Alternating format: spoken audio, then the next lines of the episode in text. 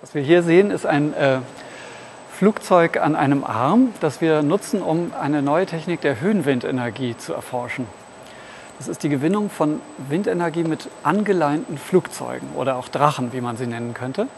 Und äh, die Grundidee ist, dass wir von einem wirklichen Windrad ähm, was ja eine Menge äh, Material für den Turm, für die äh, inneren Teile des, äh, des Rotorblattes braucht, dass wir von so einem Windrad eigentlich nur noch die Flügelspitzen bauen wollen. Also nur noch die äußersten Teile, die sich mit hoher Geschwindigkeit im Wind bewegen und auch eine sehr große Fläche des Windfeldes abernten.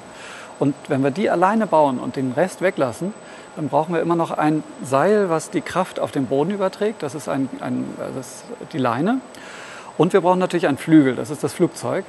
Und äh, was wir natürlich zusätzlich ganz stark brauchen, weil wir jetzt ein instabiles System haben, ist äh, Regelungstechnik, Sensoren und die ganzen Möglichkeiten, das Flugzeug zu steuern. Die Regelungstechnik hält das Flugzeug in 200 bis 500 Metern Höhe auf einer achterförmigen Bahn. Grundlage sind die in Echtzeit übertragenen Wetter- und Umgebungswerte, aus denen ständig optimale Flugdaten berechnet werden. Ziel ist eine maximale Zugkraft des Flugzeugs auf das Halteseil. Denn dieses Seil bewirkt die Stromerzeugung. Das Seil wird am Boden von einer Winde aufgenommen, die gleichzeitig Stromgenerator ist.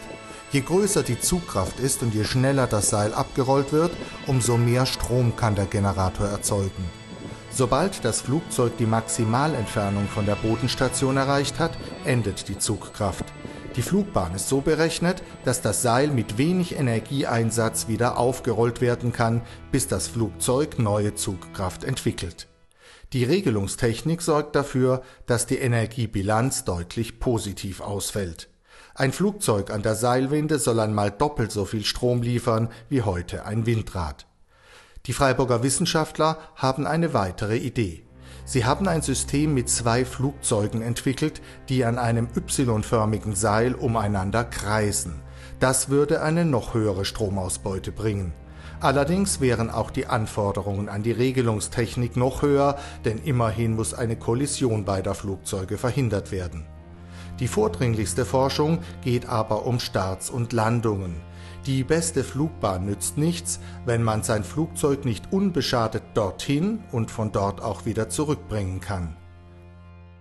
Die Methode, die wir untersuchen, die uns eigentlich vorschwebt, ist die, dass wir sagen, wir wollen einen Rotationsstart realisieren. Das heißt, wir wollen das Flugzeug, um es nachher in diese energiegewinnende Lage zu bringen, ähm, erst nahe am Boden mit einem kleinen Arm im Kreis schwingen an, an seinem Seil. Das ist, ist der Grund, warum wir diesen Arm überhaupt gebaut haben und dann das Seil verlängern und äh, es dann in eine Flugbahn bringen, die eben diese Energieernte erlaubt. Das heißt, das Drehen des Karussells ist nicht im geringsten verbunden an die Energieernte, sondern es ist allein zum Starten und Landen gedacht.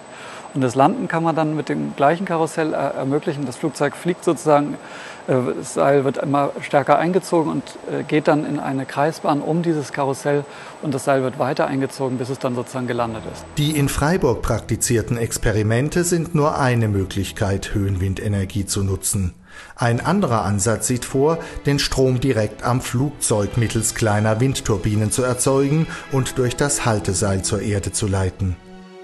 Auf dem Weg, die heutigen Windräder abzulösen und durch effektivere Windenergiesysteme mit Flugzeugen an Seilen zu ersetzen, haben sich Projektpartner aus ganz Europa zusammengeschlossen.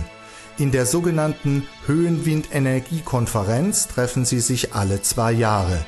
Die Veranstaltung 2017 wird an der Universität Freiburg von Professor Diehl und seinem Team organisiert.